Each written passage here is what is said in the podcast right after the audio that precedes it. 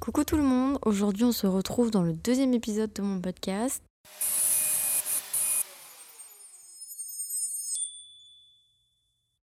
Avant de commencer cet épisode, je tenais à tous vous remercier pour euh, l'accueil chaleureux que vous aviez fait au podcast. J'ai vraiment été hyper touchée par tous vos partages et vos retours et je suis hyper euh, contente du résultat et je suis hyper fière de moi euh, sans être vaniteuse. Je, je, suis vraiment très très fière de, d'avoir osé me lancer et de voir que vous aussi ça vous plaît et les retours qu'on m'en a fait ils sont, ils sont tellement positifs, ça, ça, me, ça me fait trop plaisir en fait. Je ne m'attendais pas à autant de petites étoiles dans vos stories et dans vos messages. Et, euh, et voilà, il a vraiment l'effet que je souhaitais. On m'a dit euh, qu'on avait l'impression d'écouter une copine et, et c'était vraiment ça que je voulais. J'avais, envie qu'on se dise ah, je vais écouter le vocal de ma pote aujourd'hui. Euh, il est un peu long, mais, mais je vais l'écouter. Parce que là, 7 minutes, ça va. C'est long pour un vocal, mais ça va pour un podcast. Aujourd'hui, on va parler un peu plus que 7 minutes. Je vous préviens tout de suite. Aujourd'hui, on va rentrer dans le vif du sujet. On va commencer euh, à vraiment avoir une, une, discussion et, et à parler à cœur ouvert. À savoir que j'avais hésité à appeler mon podcast à cœur ouvert. J'espère que vous avez passé de bonnes fêtes de fin d'année avec vos proches et que votre blocus se passe bien si vous êtes en blocus. Si vous entendez des petits bruits euh, bizarres, c'est le chien qui marche sur le parquet. Alors, euh, pour revenir du coup au blocus, je sais que ça peut être hyper compliqué. J'ai moi-même eu des gros blocus de euh, 8 euh, examens, je pense, 8, je sais plus. Parce que avant de faire le bachelier RP dont je vous ai parlé dans l'épisode précédent, j'ai essayé de d'aller à l'UNIF. Et en fait, euh, bah, l'UNIF, c'est trop compliqué. Enfin, c'est pas que c'est trop compliqué, mais en fait, c'est hyper stressant. C'est trop. C'est, c'est trop de trop, genre. Et, euh, et moi, genre, c'était, c'était pas fait pour moi. En plus, c'était après, la, après le Covid et tout. Euh, j'étais en réto quand il y a eu le Covid. Du coup, j'avais pas dû étudier au mois de juin. La dernière fois que j'avais étudié, c'était au mois de décembre et encore début décembre parce que les examens c'est mi-décembre en secondaire. Quand je suis arrivée à l'UNIF en janvier, euh, il, a, il a fallu commencer à étudier des gros cours théoriques, euh, des 70 pages, euh, examen oral et tout, donc c'était hyper stressant. J'avais fait une petite crise d'angoisse et tout un soir, alors que c'était même pas, le blocus avait même pas encore commencé, mais j'étais c'était en fait c'était vraiment genre tout ce qu'il y avait autour qui était hyper stressant donc je sais à quel point ça peut être dur moi, cette année, j'ai que un seul examen en janvier, mais j'arrive archi pas à m'y mettre. Genre, j'ai un petit examen euh, de 50 pages à étudier. C'est que de la théorie. Mais moi, ça fait des années que j'ai pas dû étudier de théorie, vu que je suis dans un bachelier, euh, un bachelier de haute école. Du coup, euh, c'est beaucoup plus pratique. La plupart de mes examens, c'est des travaux, c'est des présentations, c'est des dossiers écrits, c'est des travaux de groupe et tout. Du coup, étudier un examen théorique, je ne l'ai pas fait depuis deux ans, quand j'étais en bac 1 pour le cours de marketing. Je me souviens, j'avais assez bien réussi l'examen de marketing, donc ça fait du bien au moral en fait.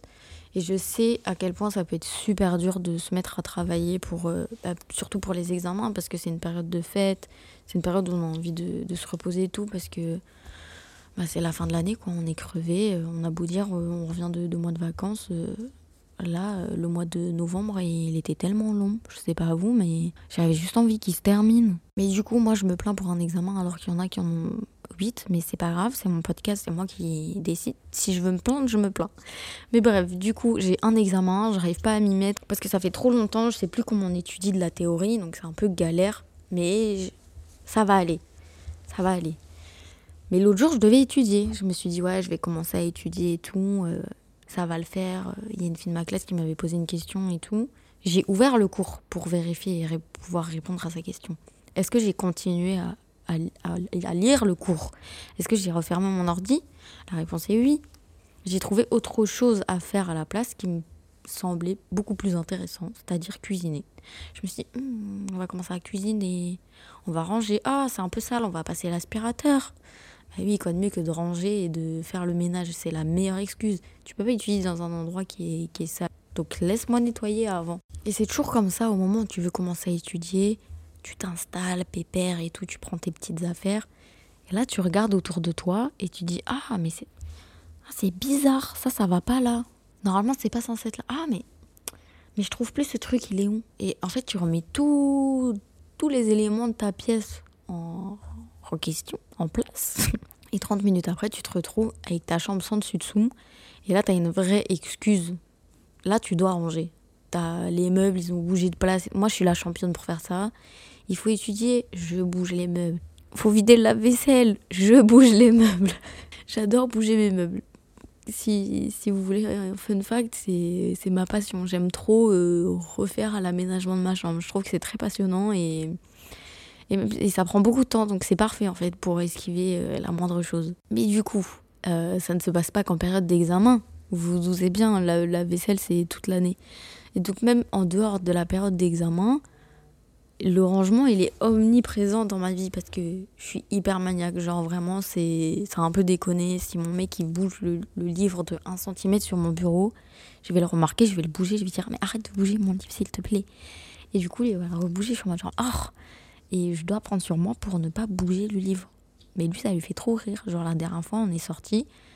Enfin, on était dehors et il m'a dit euh, Ah ouais, euh, j'ai bougé des affaires chez toi. J'ai fait Oh Qu'est-ce que t'as bougé? Il m'a dit Ouais, tu verras en rentrant. Je suis rentrée, j'ai rien vu, je vous jure, j'ai rien vu.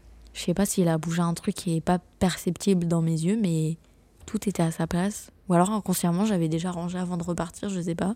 Mais du coup, voilà, le rangement pour moi, c'est primordial. Ça passe avant tout. Je, si je suis malade, je vais ranger, c'est pas grave. Je vais pas laisser traîner mes trucs partout, ça me dérange. Si je dois ranger ma chambre à 3 heures du matin avant de dormir, parce que c'est le, c'est le bordel, je vais le faire. Mais ça va jamais m'arriver parce que ma chambre, elle est tout le temps rangée. Quand je vous dis je suis maniaque, c'est. Je suis maniaque. Si je rentre et qu'il est 4 heures du matin, bah mes chaussures, elles seront à leur place. Mon manteau, il sera bien sur son petit truc. Et ma robe, elle sera sur sa tringle. Et, ce que vous, les bijoux, ils seront au bon endroit. Y a pas. Et je vais ranger avant de partir aussi. Genre, si je trouve pas ma tenue, que j'en fous partout, je préfère être en retard que laisser le bordel dans ma chambre avant de partir parce que je sais que quand je vais rentrer, du coup, il y aura du bordel alors que je voudrais dormir. Et j'ai pas envie, moi, de laisser le bordel et de le faire le lendemain. Donc moi, je procrastine pour les cours grâce au rangement, mais je veux pas que le rangement soit procrastiné, si vous voyez ce que je veux dire. Par exemple, il y a une semaine, je devais rendre bah, un dossier pour le, cours de législation, là, dont j'ai l'examen. Le dossier, c'était, bah, c'est toujours en fait, 25% des points de l'examen. Ce qui est quand même pas négligeable. Et euh, on est genre 3-4 jours avant la remise du travail. Et euh, je trouve la cuisine, elle est sale. Bah, qu'est-ce que j'ai fait à votre avis? J'ai lavé la cuisine. J'ai lavé euh, les tacs de cuisson. Il y en a 8. Dans mon code, il y a 8 tacs de cuisson. J'ai lavé les 8 tacs de cuisson. J'ai lavé tous les vies. Il y avait des trucs dégueux derrière les tuyaux. J'ai nettoyé les carrelages aussi des murs. Euh, j'ai tout lavé. Puis j'ai rangé. Parce que ça sert à quoi de nettoyer sans ranger? On va pas nettoyer pour foutre le bordel. Du coup, je range l'armoire des poêles, je range l'armoire des casseroles. Et là, je me dis, hmm, est-ce que je rangerai pas mon armoire euh, à bouffe? Je l'ai pas fait, heureusement. Je pense que là, euh, j'étais encore occupée. Mais je commence à ranger, genre, le salon et tout. Mais quand on range, ça prend du temps. Parce que c'est, c'est comme quand on met un tableau au mur, on le met et puis on se recule pour regarder s'il est droit et puis on vient le réajuster. C'est pareil quand on range. On prend du recul, on regarde si c'est bien, puis on vient réajuster. Ça prend plus de temps que nettoyer. Nettoyer, on est passé, on voit que c'est propre, c'est bon. Et du coup, j'ai commencé euh, par passer à l'eau dans les communs parce que c'était ma tâche de la semaine. J'ai fini euh, à quatre pattes en train de nettoyer l'armoire des casseroles. Voilà, que vous ayez une petite idée euh, de ma procrastination très élevée. Et je sais que je suis pas la seule à user de cette technique. Je le sais très bien, il y en a, ils vont se trouver des petites activités, déboucher les chiottes, faire à manger. C'est bizarre, c'est des trucs qui font pas forcément en temps normal. Mais là, ah là, ils ont une envie très pressante de faire des choses, de faire des choses, quoi, mais pas de faire cette chose. Après, on a tellement procrastiné qu'on est en mode oh, j'ai pas fait ce que je devais faire, ça va pas le faire, et on commence à être stressé. Et ça, par contre, je suis contente parce que c'est un truc qui ne m'arrivera jamais. Parce que c'est hyper contradictoire. Je peux procrastiner pour faire le ménage, mais je suis toujours organisée dans ma procrastination. Genre, la procrastination, elle entre en compte dans mon organisation. C'était bizarre hein, comme phrase. Mais vous rêvez pas, genre. J'ai un planning et dedans, je sais qu'à un moment, je vais procrastiner volontairement. C'est pas inconscient, c'est volontaire. J'ai cette faculté de vouloir tout millimétrer. Temps précis, les vacances, la vie en général, je veux que tout soit organisé. Donc, je veux que ma procrastination, elle soit prévue à un moment. Et ma procrastination est toujours prévue à la fin. Mais vu que je suis organisée, j'ai travaillé de ouf avant de procrastiner. J'ai pris de l'avance. Donc mon dossier là que je devais déposer, il était presque fini trois jours après. Mais la veille du dépôt, genre moi dans ma tête c'était fini. Vu que je procrastinais mais que j'avais pas encore déposé le dossier. J'avais oublié le dossier. Carrément j'ai vraiment failli oublier de le déposer. Mais dans ma tête, je me dis, ok, c'est bon. Et en fait, je me rends compte, c'est pas bon. J'avais oublié des trucs, je devais réécrire un paragraphe, je devais mettre mes sources. C'est des petits trucs comme ça, en fait, moi, qui me font procrastiner. Les, les petits trucs chiants comme ça. T'es là, tu dois entrer tous tes liens, tes URL et tout, les foutre dans euh, Scriber euh, pour avoir des sources à pas. Et puis parfois ça marche pas, du coup tu dois le faire manuellement. Ça me gonfle, ça me gonfle. Et ça, ça c'est le ménage direct. Mais du coup, j'ai pas de retard parce que le plus gros, il est déjà fait en fait. Et pour ça, je, me remercie. Merci beaucoup Marie-Charlotte. Parce que je suis rarement en retard et du coup, le stress, il m'envahit pas. Et moi, je peux pas travailler au stress. Je sais qu'il y a plein de gens, euh, le stress, ça les stimule et, et euh, c'est ce qui les fait travailler. Euh, genre, ils sont acharnés et tout, ils passent la nuit à étudier, ils boivent du Red Bull et tout. Moi, ça marche pas. Hein. Moi, je peux pas faire ça. Hein. Je sais pas comment vous faites. Hein. Moi, le stress, il me paralyse. Alors que la plupart des gens, je me rends compte en grandissant, ils travaillent de ouf au stress. Moi, je sais vraiment pas comment vous faites. Hein. C'est vraiment euh, un mystère. Et je comprends pas ce truc de Ah, euh, je suis en retard dans ce que je devais faire et tout, je me suis pas organisée, je comprends pas. Je sais pas comment vous faites pour ne pas euh, savoir. Ne, enfin, je sais pas si c'est ne pas savoir, mais comment vous faites pour ne pas vous organiser en fait? Genre, moi, je peux pas. Moi, ça me ferait trop peur. Genre, je sais que ça va me faire stresser. Du coup, ça sert à quoi de se laisser faire stresser, quoi? Déjà, genre, les gens qui travaillent la nuit, je sais pas comment vous faites. Pour moi, vous êtes des, des super-héros. Genre, travailler toute la nuit, de minuit jusqu'à 6 heures du matin. Moi, je peux pas, hein. Pourtant, je sais que le soir, à partir de genre 21h, je suis méga productive. Mais J'estime que le soir, c'est un moment pour moi et que si j'en profite pas, bah, j'aurais gâché toute ma journée. Alors que à 20h30, je suis en mode oh, je suis euh, je vais aller me coucher, je me lave, je vais dormir. Bah non. Je vais scroller pendant des heures sur mon tel parce que sinon, euh, j'ai pas passé euh, assez de temps avec moi-même à faire un truc qui me détend, qui me change les idées. Et c'est comme si j'avais rien fait pour moi alors. Et au lieu de me coucher à 21h30, bah, je me couche à 2h du matin. quoi. Mais dans ma tête, si je veux me coucher trop tôt, donc à 21h30, j'aurais pas profité de ma soirée. Parce que pendant la journée, je fais des trucs pour les cours, pour le chic, le tchac, le machin, mais pas pour moi. Donc je dois rattraper ce temps que j'estime être perdu, et ce temps, il est le soir.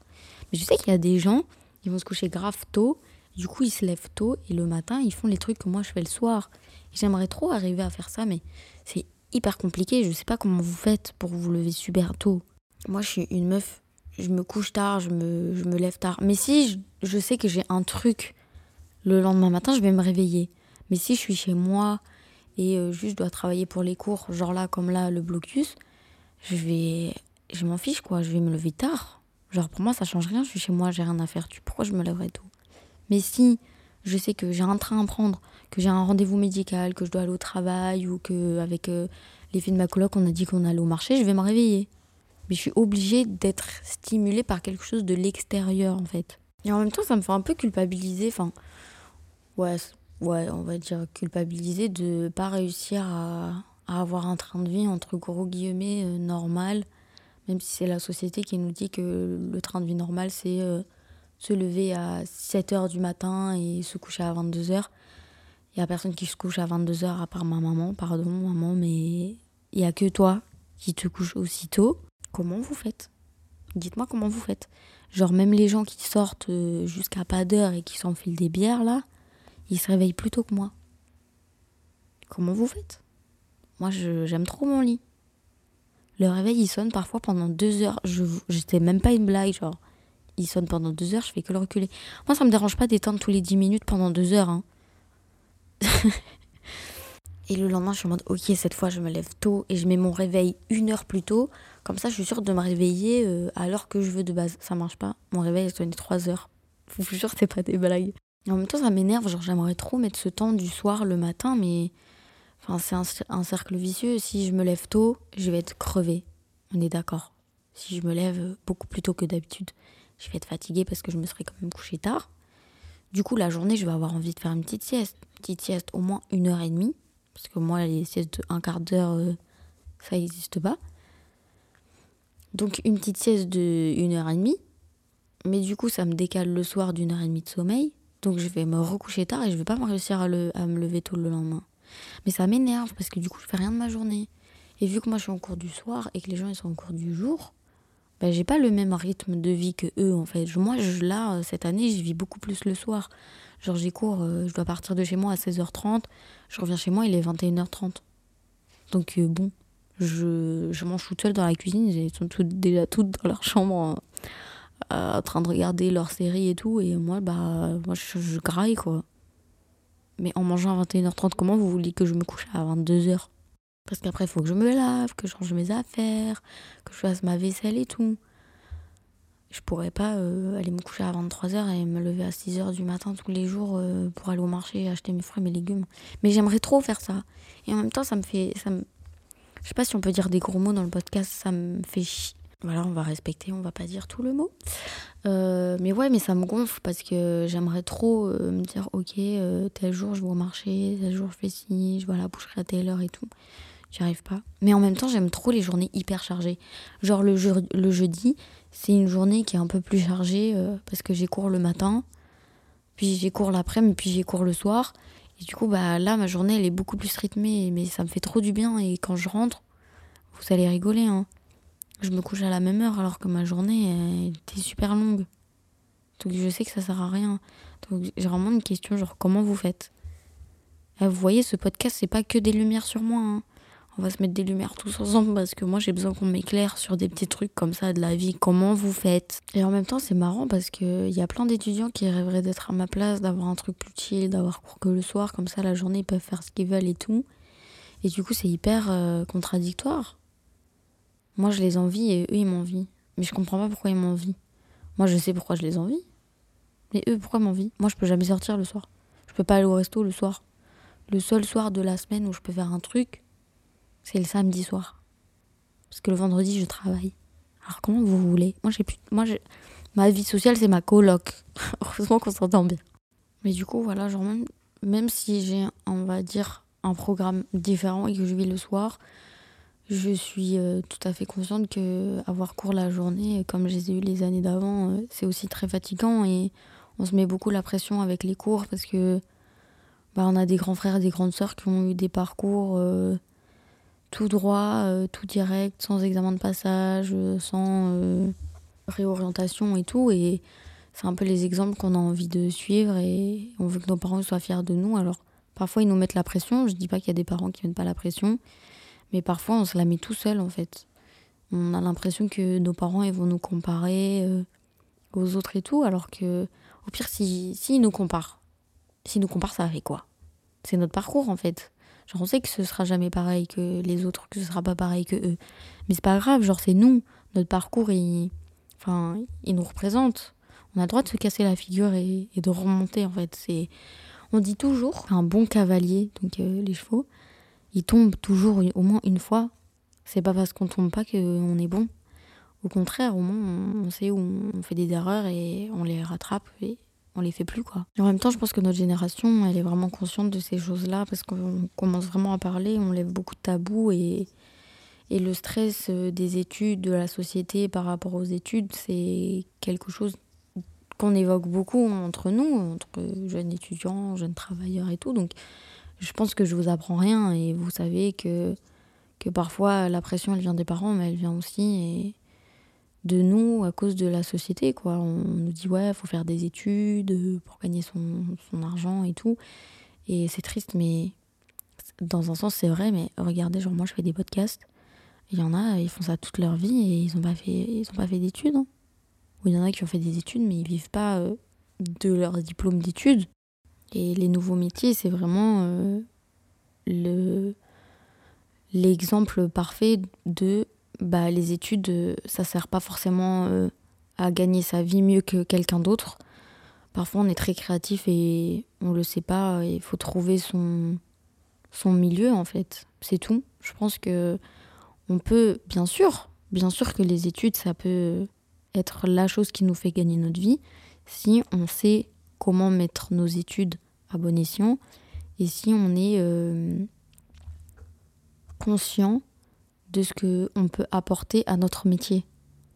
Parce qu'on a de la créativité, parce qu'on a des idées euh, à donner et on peut faire évoluer le métier dans lequel on est.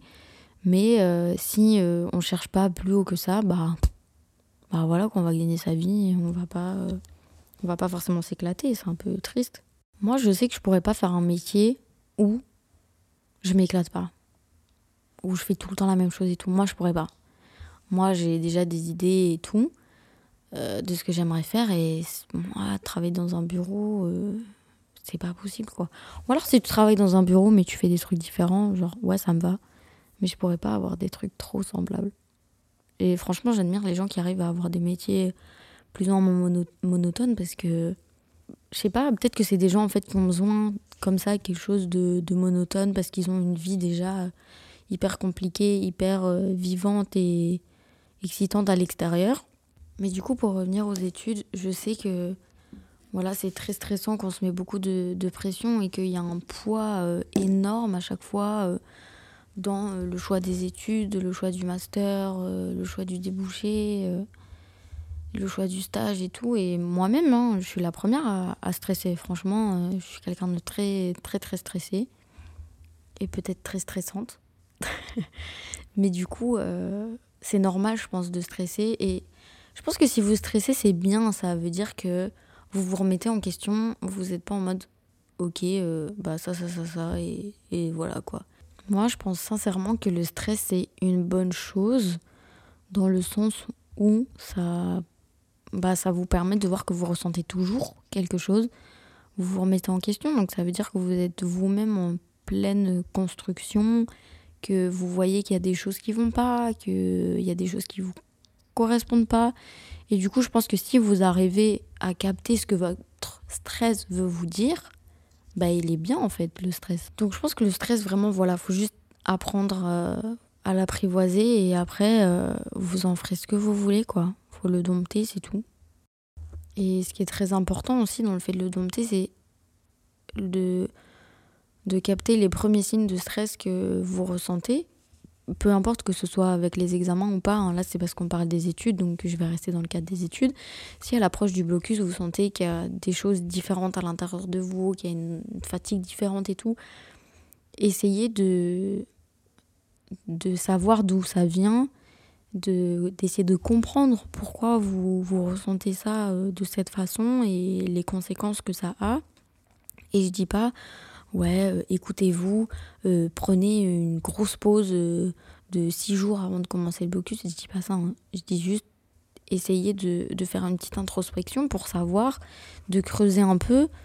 Et en comprenant, vous allez pouvoir apprivoiser le stress et, et le gérer différemment parce qu'en prenant connaissance euh, de, des premiers signes de stress, parce que voilà, on sait que le stress, ça va avoir des conséquences très lourdes chez certaines personnes, vous allez euh, pouvoir, euh, je vais dire, diminuer les conséquences. Vous allez pouvoir peut-être même ne pas les ressentir de la même façon que si le stress, il n'était pas apprivoisé en fait. Moi, je trouve que la meilleure façon de d'apprendre et de creuser à l'intérieur de soi, c'est d'écrire. Ok ben voilà là je là je me sens stressée. Je sais pas pourquoi j'ai une, petite boule comme ça dans, dans, la gorge dans le ventre. Bah je vais écrire là euh, ce que je ressens. Est-ce qu'il vient de se passer un truc? Est-ce que quelqu'un a dit quelque chose? Est-ce que j'ai lu quelque chose? Est-ce que moi-même j'ai juste pensé à quelque chose qui fait que j'ai cette boule? Et euh, à chaque fois que ça vous arrive, vous écrivez un petit détail de, du contexte de cette petite boule de stress. Et comme ça, vous allez pouvoir décortiquer à quel moment ça arrive. Et vous écrivez aussi après, euh, ok, bah alors, euh, j'ai cette petite boule, mais j'ai remarqué aussi, j'avais ci, ça, ça. Et comme ça, vous allez pouvoir après appréhender. Et euh, quand quelqu'un vous dira quelque chose, vous allez, vous, allez savoir que vous allez avoir cette petite boule.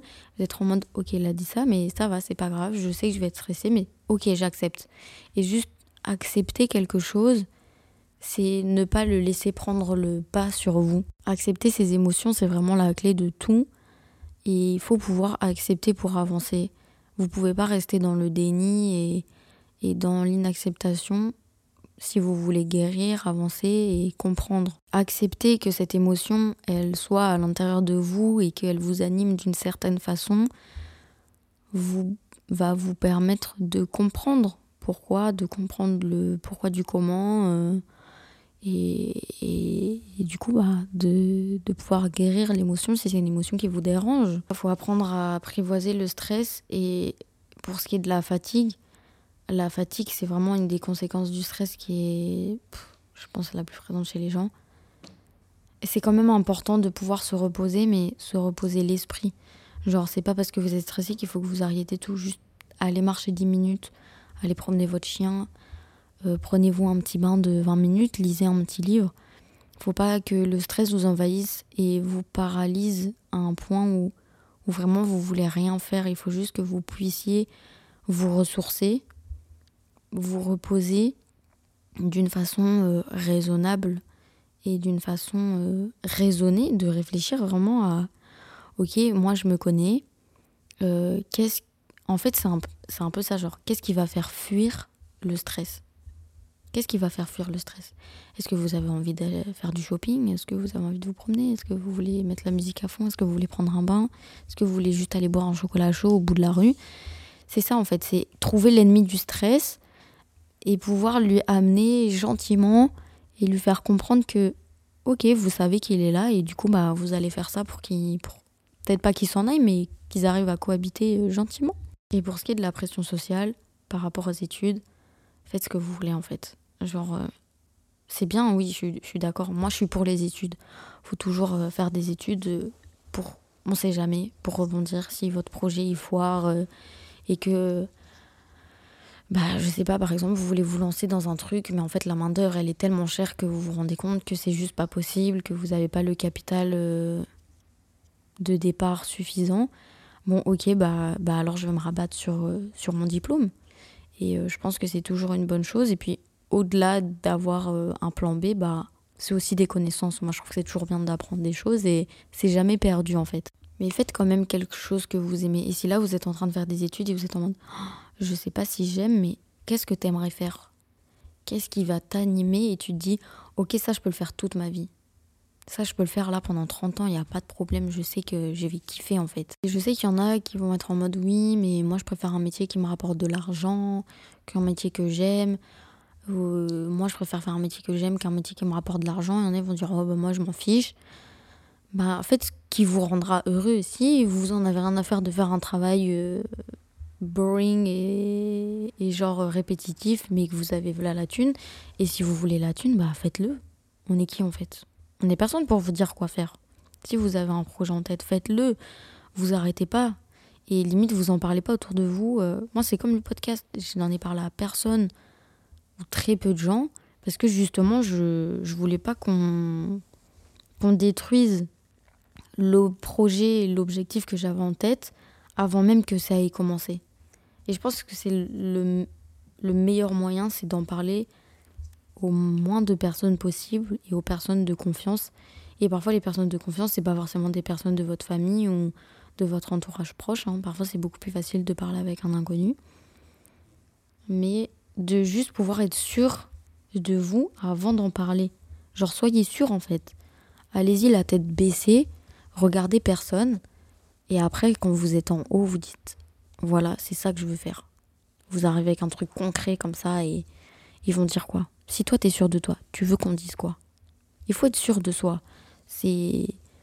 Je pense que si moi j'étais pas sûr de moi, là, j'aurais pas fait le podcast. Hein.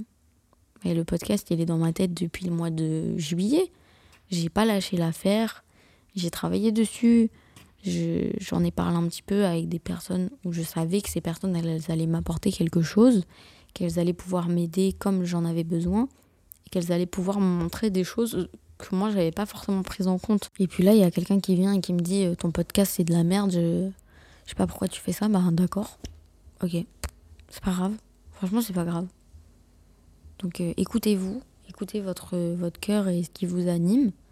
Et si vous avez envie d'aller euh, à l'autre bout du monde, euh, bah faites-le. Franchement, vous posez pas de questions. Quand on se pose des questions, on n'arrive à rien. Quand on se pose trop de questions, le temps il passe, il passe et on n'a plus le temps d'avoir les réponses en fait. Donc vraiment, euh, faites un, truc qui vous fait kiffer. Apprivoisez votre stress. Lisez un livre, buvez un cacao. Ou prenez un bain, je sais pas. Mais faites des choses qui vous font du bien et tous les jours faire ça tous les jours. Et même si c'est euh, juste regarder une petite vidéo, se faire un petit masque et que ça dure que 10 minutes, c'est pas grave.